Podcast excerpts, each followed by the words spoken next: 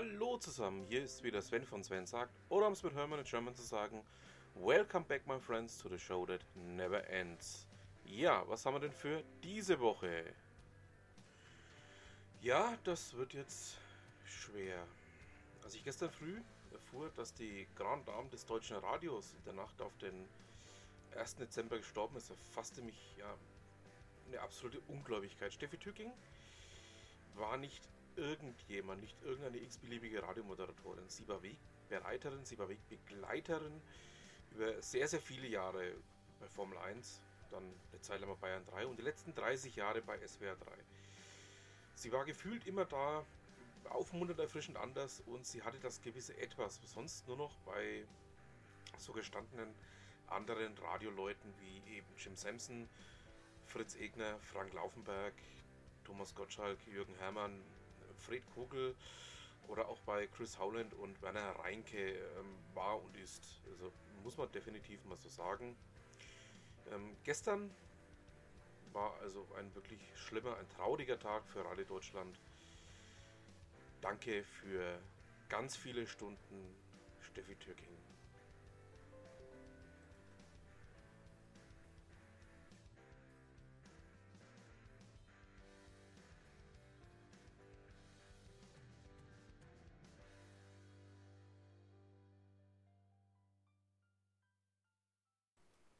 Auch wenn es schwer ist, es muss irgendwie weitergehen. Es hat uns ja letzte Woche auch die Nachricht ereilt, dass die CeBIT eingestellt wird. Ähm, die CeBIT 2018 war auch schon die letzte. Ähm, ja, ähm, der Niedergang der CeBIT war schon so ein bisschen die letzten Jahre hindurch auch anzusehen, war auch ein bisschen so nachzuvollziehen. Es gab einfach zu viele andere Messen, die eben auch in diesem Segment ähm, mitspielen die andere Ideen aufgebracht haben, die ja einfach auch ähm, so ein Stück weit anders waren und ja, man kann sagen, die Cebit hat sich selbst überlebt. Ähm, ich erinnere noch an die, die, großen, die guten Zeiten der Cebit, ähm, ja, in den späten 80ern, in den frühen 90ern oder auch in den Nullerjahren, wo es dann aber dann auch schon langsam in den, ja, durchaus, möchte ich als Niedergang bezeichnen, überging in dem man dann einfach auch sagen musste, ähm, ja, das Ganze wird irgendwann mal enden, wenn sie sich nicht neu erfinden. Jetzt hat eben die deutsche Messe AG ähm, den ja, Schlussstrich gezogen. Damit ist dann jetzt hier erstmal vorbei. Ähm, es gibt ähm, Gerüchte, dass es ähm, Nachfolgemessen geben werden soll die allerdings auch ein bisschen breiter aufgestellt sind und ähm, sich wahrscheinlich dann auch mehr ähm, auf die Themenbereiche, die heutzutage auch ja, der CW den Rang aufgelaufen haben, ähm, hier nachfolgen sollen. Ähm, schauen wir mal, bleiben wir einfach mal dran. Wird sich, denke ich mal, die nächste Zeit herauskristallisieren, wenn sich da was Neues ergibt. Ja, was haben wir denn sonst noch? Der guten Thorsten Maue berichtet darüber, dass man beim Vorkauf auch Geld sparen kann. Ähm, in seinem Blog über Geldthemen ähm, bringt er ja mal Fonds, ETFs und andere Themen ähm, vor, zeigt einfach mal auf, wo denn die Vorteile, die Nachteile sind und was es mit den Ausgabeaufschlägen auf sich hat. Ähm, wer sich für dieses Thema durchaus interessiert, kann da mal reinschauen. Ist also auch sehr, sehr viel Interessantes dabei. Ihr wisst ja, alle Themen, die ich hier anspreche, findet ihr in den Show Notes wieder, ähm, damit ihr auch selber so ein bisschen einen Einblick in die Themenbereiche gewinnen könnt. Anfang letzter Woche hat mich ähm, meine Alexa ein bisschen ähm, aus dem Konzept gebracht. Und zwar ähm, hat sie mir in der Nachrichtensektion plötzlich vorgelesen, dass CEOs Angst vor Datenflut haben. So berichtet es die IT Business, genauer gesagt ähm, Sarah Böttcher von der IT Business. Die hat ähm, eine Studie des Unternehmens ähm, für Marktforschung Sensesweit herausgezogen, die im Auftrag von Domo, also einem Unternehmen, ähm, das unter anderem eben auch mit Datenmengen, ähm, Datenanalysation ähm, vertraut ist, arbeitet Und ähm, dabei hat sich eben herausgestellt, dass zwei Drittel der deutschen Unternehmenslenker, die eben befragt worden sind, ähm, hohe Risiken für ihr Geschäft durch mangelnden Zugang zu den eigenen Daten sehen.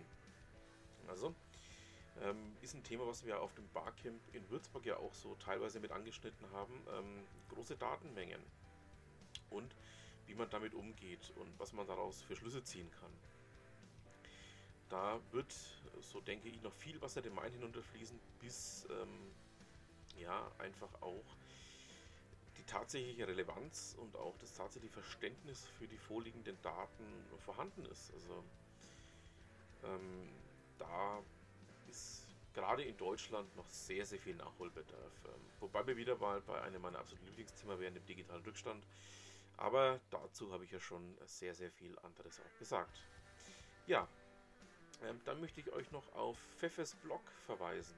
Ähm, der gute Felix hat ähm, letzte Woche in Frankfurt auf der Messe einen Vortrag über Hype-Technologien gehalten. Ähm, es ging eigentlich um eine BaFin-Studie über Big Data und KI und ähm, da würde ich euch einfach mal auch den Link mit reinpacken. Schaut mal rein. Ähm, ist ein durchaus sehr, sehr interessantes Thema, was eben auch mit diesem Thema, was wir gerade besprochen haben, mit dieser CEO-Angst vor den Daten oder vor den Datenmengen zusammenhängt. Ähm, da kann man so, denke ich, gewisse eigene Schlüsse ziehen. So, damit haben wir es dann auch schon wieder fast für diese Woche. Ähm, es gibt aber natürlich, wie ihr wisst, einen festen Bestandteil meines kleinen Podcastes hier, den wir ähm, in keinster Weise auslassen werden, nämlich den Beitrag von Ute Mündlein. Was haben wir denn von Ute für diese Woche vorliegen? Wir haben ja hier eine Serie darüber, ähm, was man vor Weihnachten noch alles erledigen sollte. Und ähm, jetzt haben wir aus dieser Serie den Beitrag, welche Tools nutzt du nicht mehr? Ähm, ja, denn der Geschäftserfolg bedeutet ja nicht nur Umsatz machen. Das ist ja nicht allein ausschlaggebend für den Gewinn. Ähm, daher dreht es sich auch darum, einfach mal zu schauen, wo kann man denn unnötige Kosten einsparen. Und der heutige Beitrag geht eben genau um diesen Punkt. Ich lege euch das mal ans Herz, ähm, schaut es euch mal an, weil man da, denke ich, ähm, durchaus Schlüsse für eigenes Handeln, für eigenes unternehmerisches Tätigsein ziehen kann. Ähm, und ähm, nicht nur für eigenes unternehmerisches Tätigsein kann, sondern auch als Angestellter kann man da mit Sicherheit einiges herausziehen, wo man dann einfach mal zum Chef sagen kann, hey Chef, schau mal, ähm, nutzen wir das eigentlich noch so, wie wir es wollten? Ist es überhaupt noch zeitgemäß, das zu benutzen? Müssen wir nicht irgendwas ändern, irgendwelche Stellschrauben umstellen? Darum denke ich, schaut da einfach mal rein. So, und damit haben wir es dann auch für diese Woche. Ich bedanke mich fürs Zuhören. Wünsche noch einen schönen Restsonntag, eine schöne Woche und was immer Sie machen, machen Sie es gut.